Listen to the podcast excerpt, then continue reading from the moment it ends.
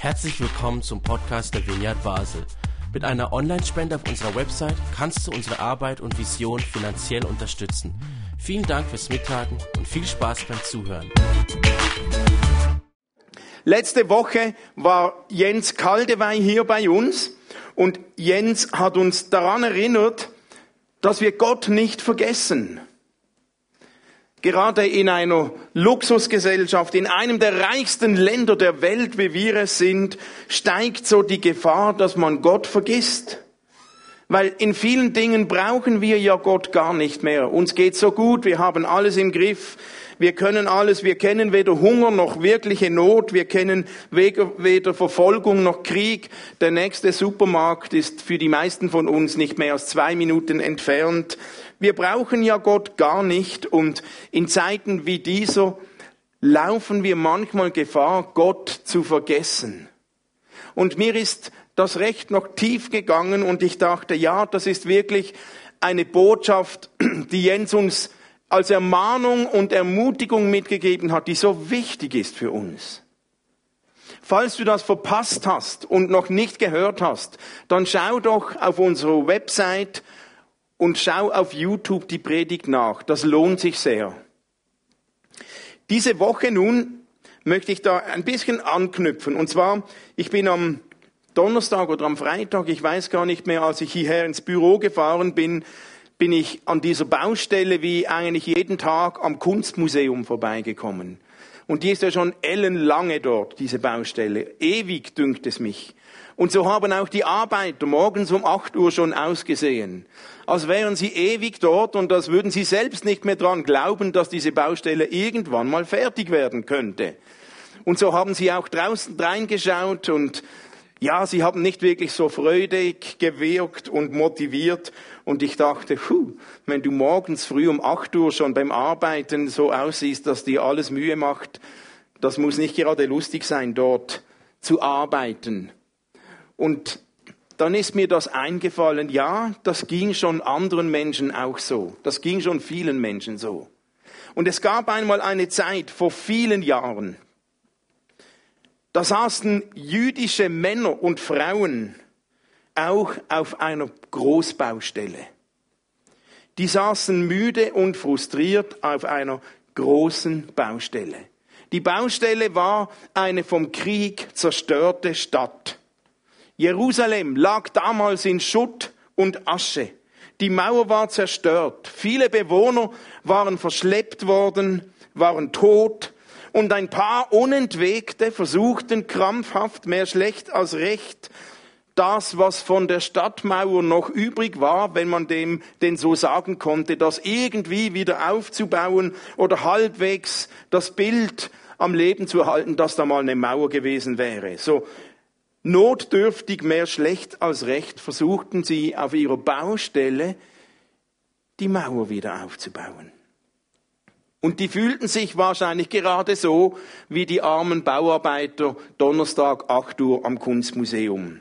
Viel Geflicktes, viel Arbeit vor sich, viel Dreck, viel Schutt, viel Arbeit, vieles, was nicht fertig ist, was im Bau ist, eben eine Baustelle.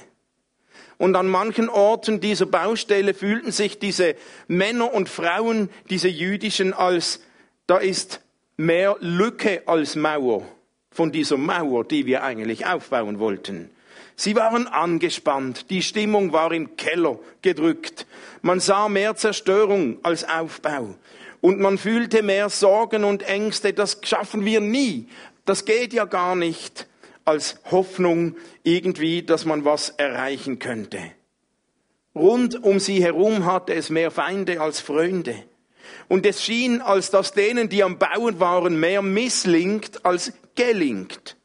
Und eine Perspektive zu bekommen, dass da irgendwann mal wieder eine Mauer stehen könnte, war gerade mega schwierig für diese Leute auf dieser Großbaustelle. Die hatten das Gefühl, es geht nur noch abwärts.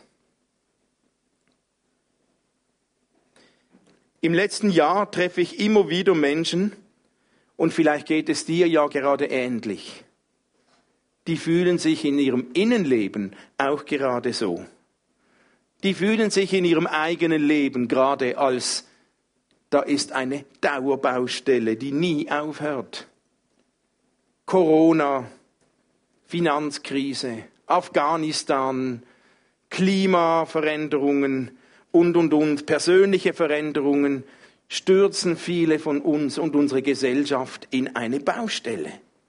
Und so sind viele Menschen genauso angespannt, die Stimmung ist gedrückt. Vielleicht geht es dir auch so, dass du gerade das Gefühl hast, da schwimmen mehr Fälle davon, als ich gerne hätte. Und vielleicht siehst du auch mehr Sorgen und Ängste und Kummer als Zuversicht. Und irgendwie fühlt sich alles gerade schwer an. Es ist zwar vielleicht noch morgen, aber es fühlt sich bereits schwer an. Vielleicht geht es dir auch so in deinem Leben im Moment. Vielleicht empfindest du auch einiges in der Gemeinde gerade so. Du fühlst dich vielleicht auch in der Gemeinde, da gibt's mehr Lücken als Mauer. Eine Perspektive fällt schwer und du empfindest eigentlich ist viel mehr Grund da für eine Klagezeit als für eine Worshipzeit. So ging es auch diesen jüdischen Arbeitern damals in Jerusalem. Und ich denke, so geht es manchmal diesen Bauarbeitern am Kunstmuseum. Und da kam bei diesen jüdischen Arbeitern in Jerusalem mitten in ihrer depressiven Stimmung, kommen zwei Prediger an mit einer Botschaft. Und die beiden Prediger fordern die Leute, die da frustriert und versuchen immer noch zu retten, was es irgendwie zu retten gibt mit ihrer Baustelle, die kommen und fordern die zu etwas ganz Paradoxem auf in dieser Situation. Sie sprechen nämlich von Freude. Sie sagen, hey, freut euch! Und noch viel mehr. Sie sagen nicht mehr, freut euch, sondern sie treten so auf, als dass sie dem Volk regelrecht verbieten, eine trauernde, gedämpfte Stimmung zu haben. Sie verbieten zu zweifeln und sich zu sorgen.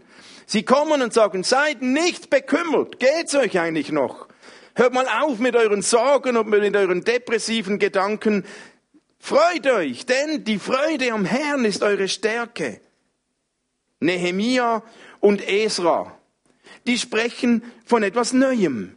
Und die sagen, hey, auch wenn ihr hier an einer Mauer baut, wo ihr das Gefühl habt, da gibt's mehr Löcher als Mauer, da gibt's einen Gott, der hat euch nicht vergessen. Und der besitzt ein unglaubliches Lebenselixier, das ihr braucht. Und dieses Lebenselixier heißt Freude. Freude.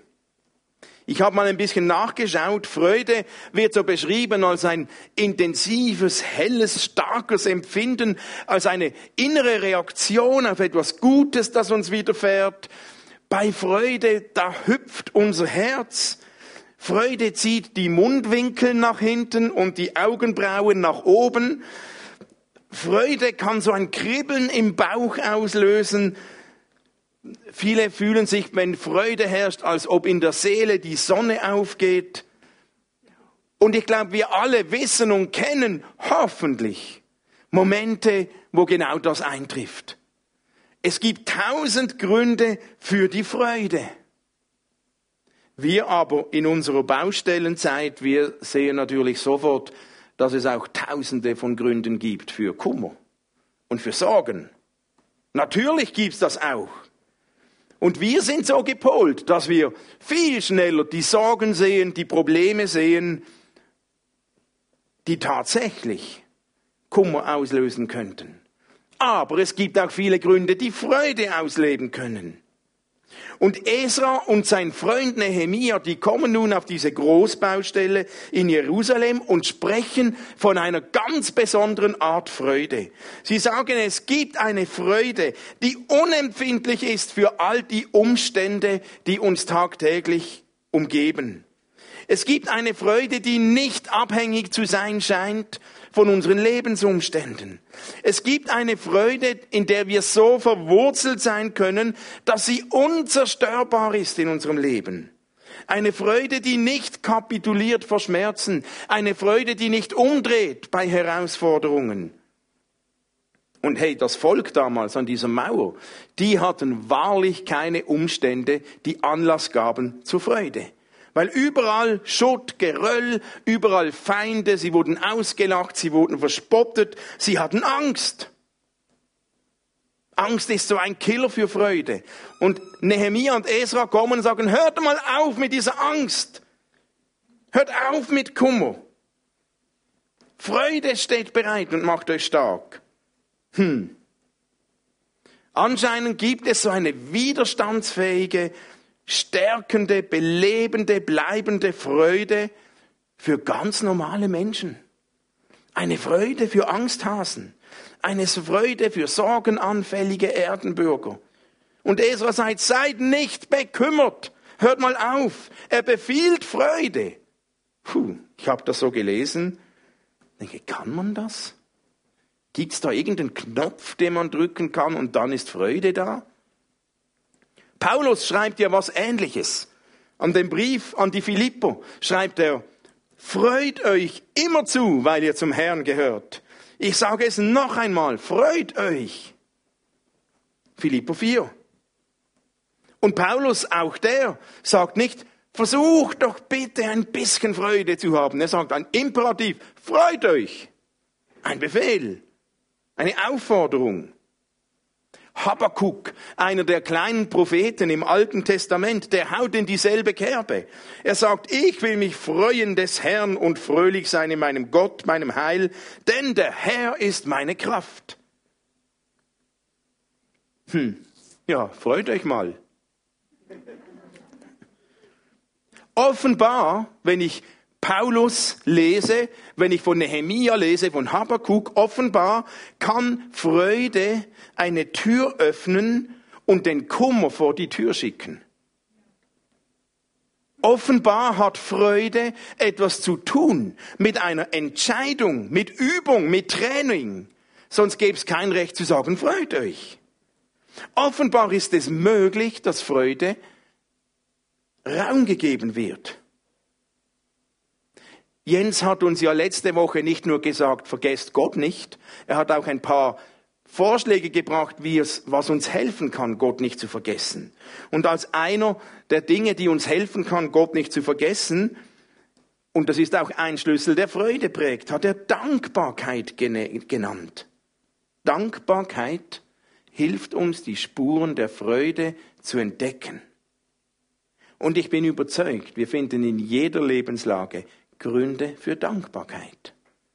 Nur manchmal schreien die Sorgen viel höher und manchmal fällt es viel einfacher, die Schwierigkeiten zu sehen als Gründe für Dankbarkeit.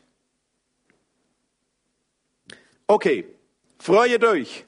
Achtung, fertig, los. Okay, ja. Irgendwie gar nicht so einfach, oder? Ich kenne den Knopf auch nicht. Jetzt freu dich doch, Beat. Also, ich finde das gar nicht so einfach. Ja, und es gibt Momente, da finde ich das eigentlich unmöglich. Und ich kenne die Momente auch, wo ich, die mich immer wieder einholen, wenn ich nachts nicht schlafen kann. Ja, freut euch. Dankeschön. So einfach ist das nicht. Ich empfinde es nicht als einfach. Aber Esra und Nehemia erklären uns ein bisschen mehr über diese Freude. Die Freude am Herrn, die sie benennen, die Freude am Herrn ist eure Stärke. Die Freude am Herrn, wenn ich die Übersetzung nachlese, heißt das, es ist Gottes Freude. Bei Habakkuk kommt das noch ein bisschen stärker raus. Er sagt, ich will mich freuen des Herrn. Das heißt, ich will mich freuen über die Freude des Herrn. Es ist Gottes Freude. Kannst du dir vorstellen, dass unser Gott ein freudiger, fröhlicher Gott ist? Gott hat ein freudiges Wesen. Freude hat etwas mit Gott zu tun. Was hat Gott gesagt nach der Schöpfung? Okay, wird schon recht sein. Damit kann man leben, hoffe ich. Nein. Gott hat gesagt, sehr gut. Sehr gut. Freude kommt auf.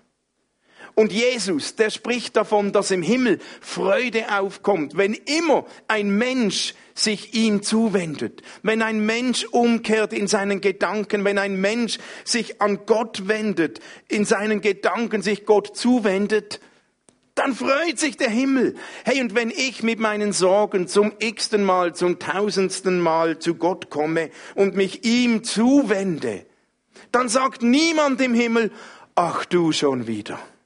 Langsam haben wir es gehört. Nein, wenn ich mich zum tausendsten Mal Gott zuwende, dann braust im Himmel Freude auf. Dann jubelt der Himmel, weil sich der Himmel freut, wenn ein Mensch sich Gott zuwendet. Immer. Die Frage ist, nein, nicht, noch nicht die Frage. Zuerst, es ist Gottes Freude. Die Frage ist, wie kommt diese Freude von Gott in unser Leben hinein? Und auch hier bringt uns Nehemia und Esra auf die Spur. Die sagen nämlich, die Freude am Herrn ist eure Stärke. Und das Wort, das sie brauchen für Stärke, meint eigentlich auch eine Schutzburg. Eine Schutzburg ist ein Ort der Geborgenheit in Gefahr. Da ziehen sich Leute hin und versammeln sich, treffen sich, wenn sie in Gefahr sind. Und eine Schutzburg meint, da ist eine Freude, ist eure Stärke, die Freude ist eure Schutzburg, die Freude ist in der Nähe des Herrn. Freude als Schutzburg meint, da ist ein Ort, da bist du herzlich willkommen. Und zwar genau dann, wenn du das Gefühl hast, ich kann nirgends mehr hin. Bei Gott bist du herzlich willkommen. In einer Burg kommt man sich etwas näher. Wenn man willkommen ist und noch herzlich, dann kommt man sich ein bisschen näher, als wenn man das Gefühl hat, ich bin gerade noch so knapp geduldet. Aber du bist willkommen, und zwar herzlich. Wer sich geborgen weiß, der erlebt etwas von Nähe.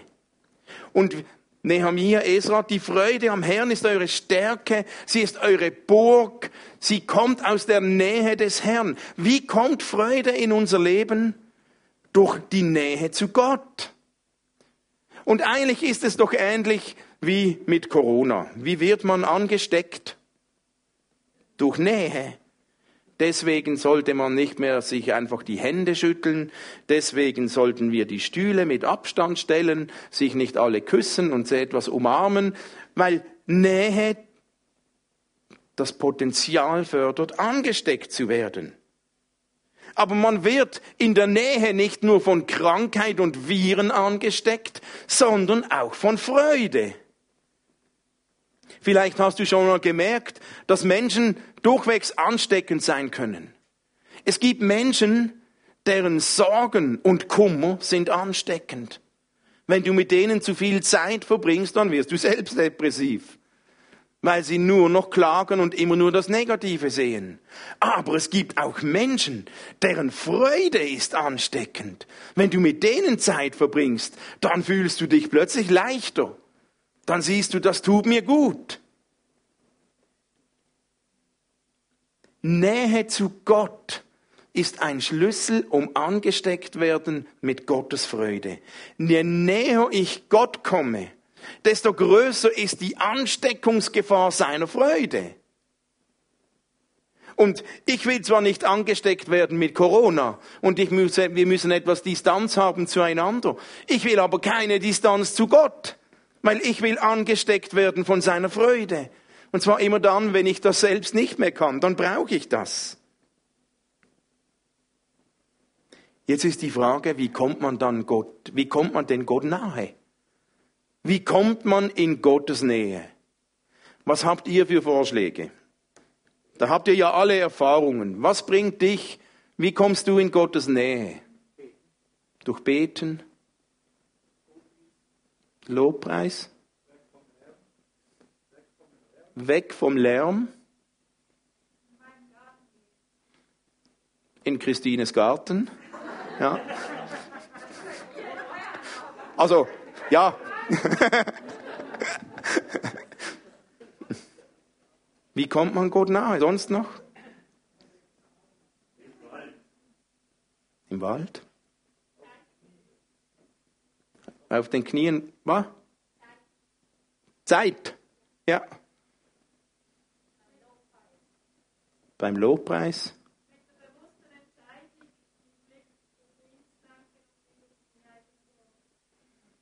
Mit einer bewussten Entscheidung den Blick auf ihn zu lenken und nicht auf die Sorgen.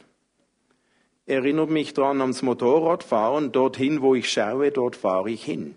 Automatisch.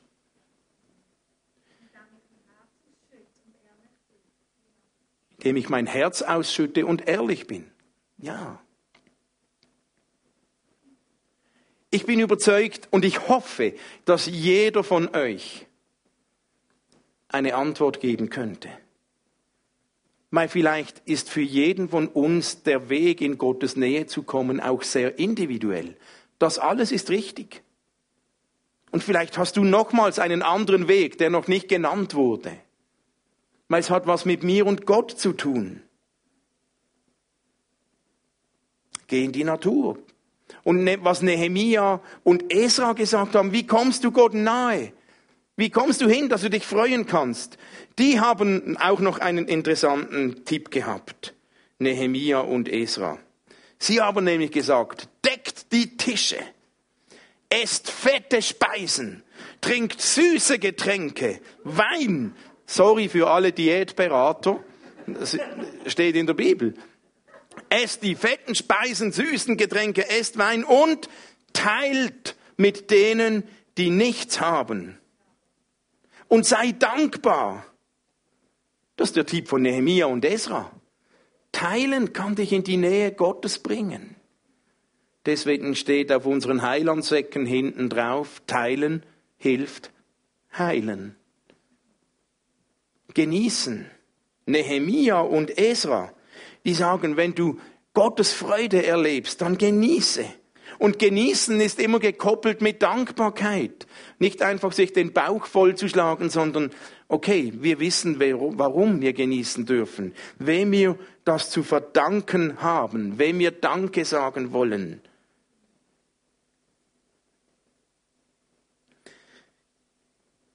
Und vielleicht sagt Nehemia und Esra auch, wenn es ums Freude anstecken gehen, sein geht, esst fette Speisen und süße Getränke und teilt, weil sie, weil sie damit symbolisieren wollen, Freude gibt's nicht nur so häppchenweise.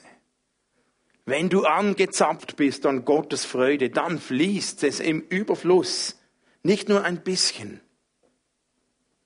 Freude an Gott ist möglich, weil Gott Freude an dir hat. Es ist Gottes Freude, die sich ausbreitet in uns. Und deswegen braucht es dazu keine irgendwie künstlich erzwungenen, unnatürlichen Knörze, die doch nicht viel bringen. Es ist Gottes Freude, die über uns kommen kann, jederzeit, überall. Die Freude am Herrn ist eure Stärke, sagt Nehemia. Paulus sagt, freut euch, weil ihr zum Herrn gehört. Vielleicht drehen wir es um und sagen, die Freude des Herrn ist deine Stärke. Und freut euch, weil ihr Gottes Freude an euch entdeckt.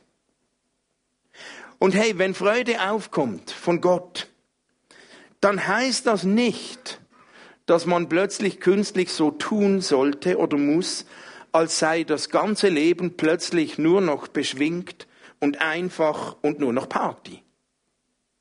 Wenn Gottes Freude kommt, heißt das auch nicht, wir müssen irgendwie uns verbiegen und unehrlich werden und so tun, als gäbe es plötzlich keine Probleme und keine Baustellen mehr.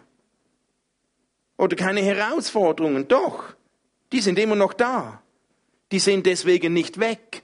Auch nicht die Probleme, nicht die Herausforderungen, nicht die Baustelle sind weg. Die Arbeit, die Last ist vielleicht auch nicht weg. Aber wenn Gottes Freude kommt, bestimmt sie die Art und Weise, wie wir uns verhalten in den Baustellen.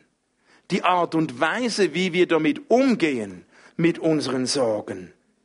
Dass unser Herz nicht belastet wird, sondern erfüllt wird und es scheint einen Weg zu geben, wie Probleme und Sorgen uns nicht nur belasten, sondern wie unsere Probleme und Sorgen, wir mit denen umgehen können mit einem freudigen Herz. Ist das einfach? Nein. Ich empfinde das nicht als einfach. Aber es scheint möglich zu sein, weil es nicht meine Freude ist, sondern seine Freude, die da kommt. Und der Schlüssel scheint mir zu sein, die Nähe zu Gott, die Nähe zu Jesus. Und ich kann euch sagen, ich habe in den letzten Wochen und Monaten auch einige Nächte erlebt, wo ich das nicht schaffe. Da drehen die Gedanken und Sorgen und ich komme nicht mehr raus und da ist nicht so einfach. Eben den Knopf zu drücken geht nicht.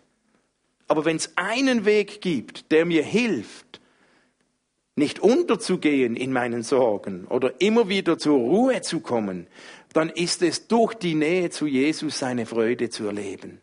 Und es ist doch eines der großen Wunder des Glaubens, dass es möglich ist, dass unsere Seele ruhig wird, dass unser Herz voll Freude wird, obwohl die Probleme nicht weg sind, obwohl wir nicht alle Fragen gelöst haben, obwohl die Baustellen noch nicht beendet sind. Trotzdem kann es möglich sein, dass wir seine Freude erleben, die uns hilft, mit den Sorgen umzugehen. Und das geht nur über die Nähe Gottes.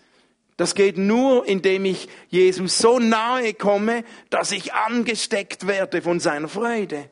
Und das will ich. Ich will angesteckt werden von seiner Freude. Mich dünkt das so wichtig im Moment, weil wir erleben in unserer Gesellschaft, in unseren Zeiten gerade so viele gegensätzliche Strömungen, die die Freude torpedieren oder versuchen zu torpedieren. Wie oft geschieht es, dass gerade im Moment auch mitten in Familien, mitten in Kirchen unter Christen die Diskussion um Corona keine Nähe schafft, sondern Distanz. Es scheint mir, dass Themen wie Corona, Impfung ja oder nein, Ehe für alle, Afghanistan, Klimawandel das Potenzial besitzen, zu immer extremeren Diskussionen zu führen, zu Streit zu führen, zu Uneinigkeit zu führen, auch unter Christen. Und da, da geschieht wie eine Spaltung, da geht was auseinander. Und wenn wir eine Spaltung erleben, dann ist die Nähe weg. Und die Folge von Spaltung auch in der Christenheit ist oft Angst, Rückzug. Man bleibt lieber zu Hause, man zieht sich zurück, man meidet die anderen, man sucht Distanz zu Christen, man sucht Distanz zu andersdenkenden Menschen, man sucht Distanz zur Gemeinde und man sucht Distanz letztlich sogar oft auch zu Gott. Und wenn wir Distanz suchen zu Gott oder Distanz zulassen zur Gemeinde, zu anderen Christen, dann öffnen wir die Schleuse für Uneinigkeit und wir torpedieren die Freude. Weil die Freude in der Nähe wächst, wächst. Und Gott braucht auch die Nähe von Christen im Zusammensein, um Freude zu generieren. Und ich meine, dass aus Distanz Angst wächst und Spaltung und uns nicht in die Nähe Gottes bringt. Und es wird schwierig, angesteckt zu bleiben von Freude, wenn wir uns den Diskussionen hingeben. Ich habe keine einfache Antwort für all die Themen. Soll man, soll man nicht, ja oder nein. Ich will mich aber nicht dazu hinreißen lassen, mich den Diskussionen so hinzugeben, dass ich Distanz fördere, dass Nähe kaputt geht. Und deswegen ist mir wichtig, und ich denke, ich würde das sagen, das ist mir wichtig, das ist uns als Vineyard wichtig,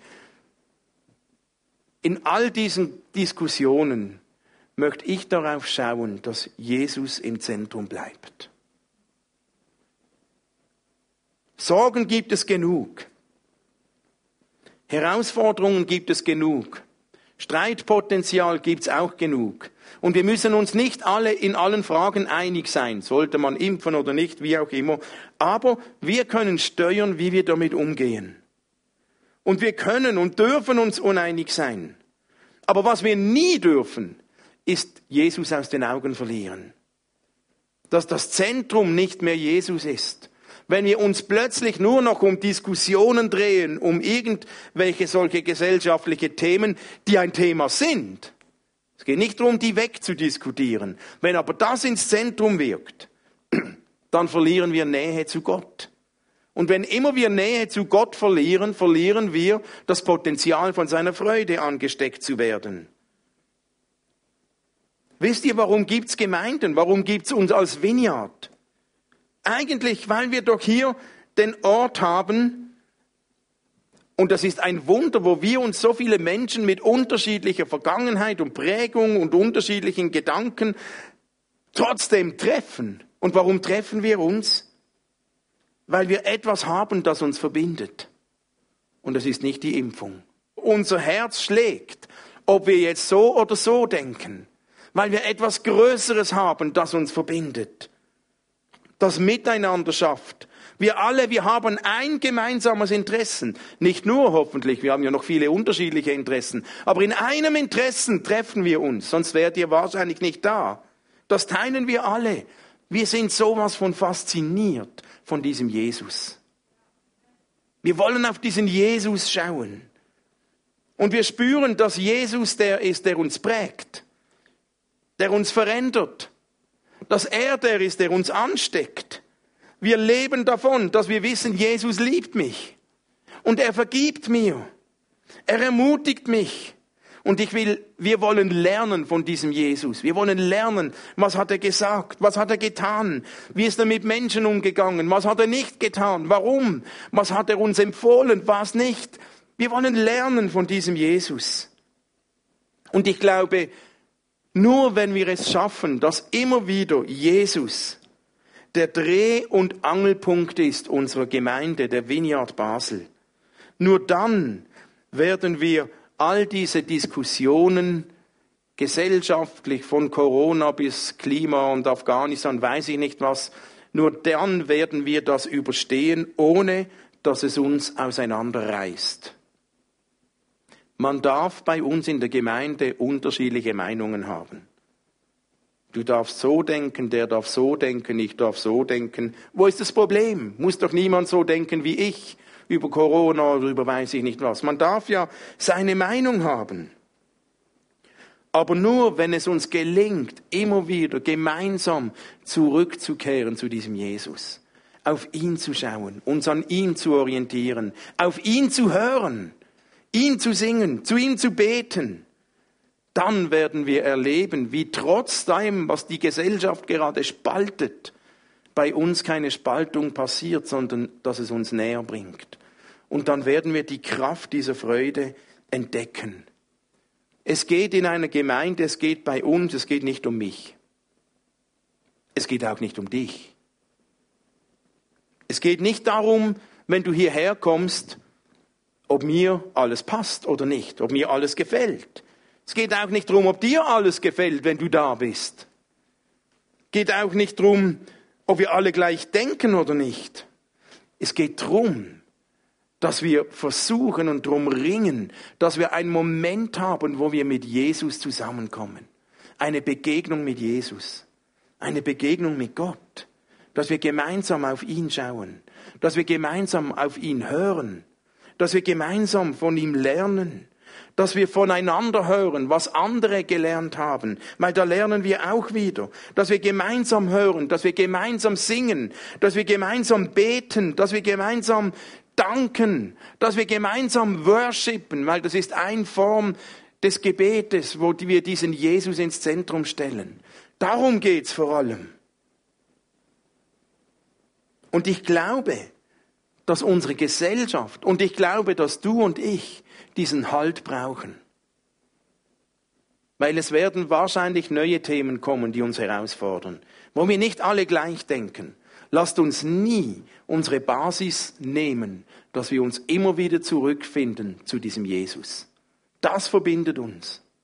Das macht uns eins.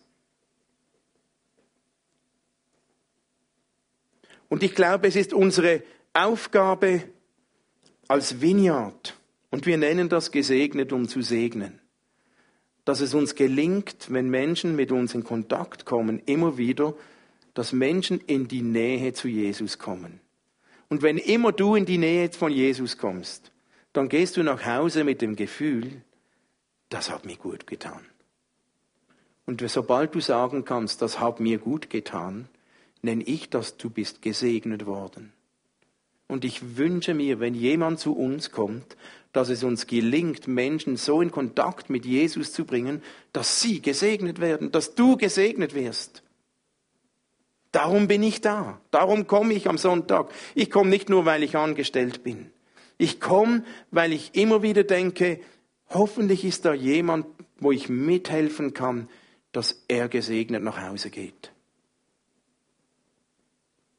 Und wenn das geschieht, dann tun wir das nicht nur, damit wir happy clappy uns allen besser geht, sondern erst wenn wir gesegnet sind, können wir so leben, dass wir anderen zum Segen werden. Und manch einen begegnet Jesus zum Segen durch dich. Und das wünschen wir uns, dass das passiert. Aber das geht nur, wenn Jesus immer wieder das Zentrum ist. Das geht nur, wenn wir ihm immer wieder so nahe kommen, dass wir uns infizieren mit seiner Freude. Das geht nur, wenn ich selbst immer wieder bei ihm tanke. Die Aufgaben, die Herausforderungen, die Probleme sind dann immer noch da. Die Baustellen, die gibt's immer noch. Aber ich werde anders damit umgehen. Wenn ich sagen kann, wie Nehemia, freut euch, weil die Freude des Herrn ist eure Stärke. Und vielleicht fühlst du dich gerade nicht so, puh, egal. Was, du kannst nicht den Knopf jetzt, ja, man kann zwar ein Lach-Yoga machen, haben wir ja auch schon probiert, aber du kannst dein Herz öffnen und dich einklinken, gemeinsam diesen Jesus singen. Weil wenn wir gemeinsam Jesus singen, dann ist das ein Weg, ihm nahe zu kommen. Wir haben gehört, es gibt viele Wege. Aber ein Weg, und den wollen wir pflegen, wenn wir hier zusammen sind, ist, dass wir singen, dass wir Musik spielen. Und die, du magst vielleicht zuhören, vielleicht singst du mit, aber wenn wir das gemeinsam tun, ist es ein Weg, um Jesus nahe zu kommen. Und das gelingt, wenn du genug laut singst. Nein, sicher nicht. Das gelingt nicht, weil wir so gut oder so laut singen. Das gelingt, weil sobald wir gemeinsam singen, er dir nahe kommt. Es ist nicht dein, ich muss genug und wenn ich zu wenig, dann komme ich, schaffe ich es nicht. Du musst gar nicht schaffen. Sobald wir gemeinsam uns um ihn drehen, kommt er uns nahe. Und das wollen wir jetzt auch gemeinsam praktizieren. Ich lade euch ein, dass wir gemeinsam Lieder singen, dass wir gemeinsam worshipen, dass wir Lieder singen zu diesem Jesus, weil dann kommt er uns nahe. Und ich bete, dass durch diesen Gottesdienst jeder von uns etwas genau von dem erlebt. In der Nähe zu Jesus können wir sagen, die Freude Gottes wird unsere Stärke. Und wie du das auslebst, freut euch. Vielleicht hörst du zu und öffnest dein Herz. Vielleicht öffnest du symbolisch deine Hände und betest innerlich. Vielleicht sagst du, Jesus, ich bin da, komm mir nahe. Vielleicht singst du laut, falsch und mit Begeisterung oder wie auch immer. Aber ich bitte dich, öffne dein Herz und nütze diese Zeit, dass er dir nahe kommen kann. Darf ich beten und ich lade euch dazu aufzustehen? Jesus, hier sind wir. Und danke, dass du auch da bist. Und danke, dass du versprichst, dass du nahe bist, wenn Menschen gemeinsam sich um dich drehen. Und deswegen bitte ich jetzt diese Zeit, wenn wir dir singen, komm uns nahe. Infiziere uns, komm uns so nahe, dass wir gesegnet nach Hause gehen. Jeder auf seine Art, so wie wir es brauchen. Danke, dass deine Freude möglich ist, auch mitten in den Problemen. Komm, Heiliger Geist, komm uns jetzt nahe. Und wir laden dich ein und wir wollen dir singen. Danke, dass du da bist.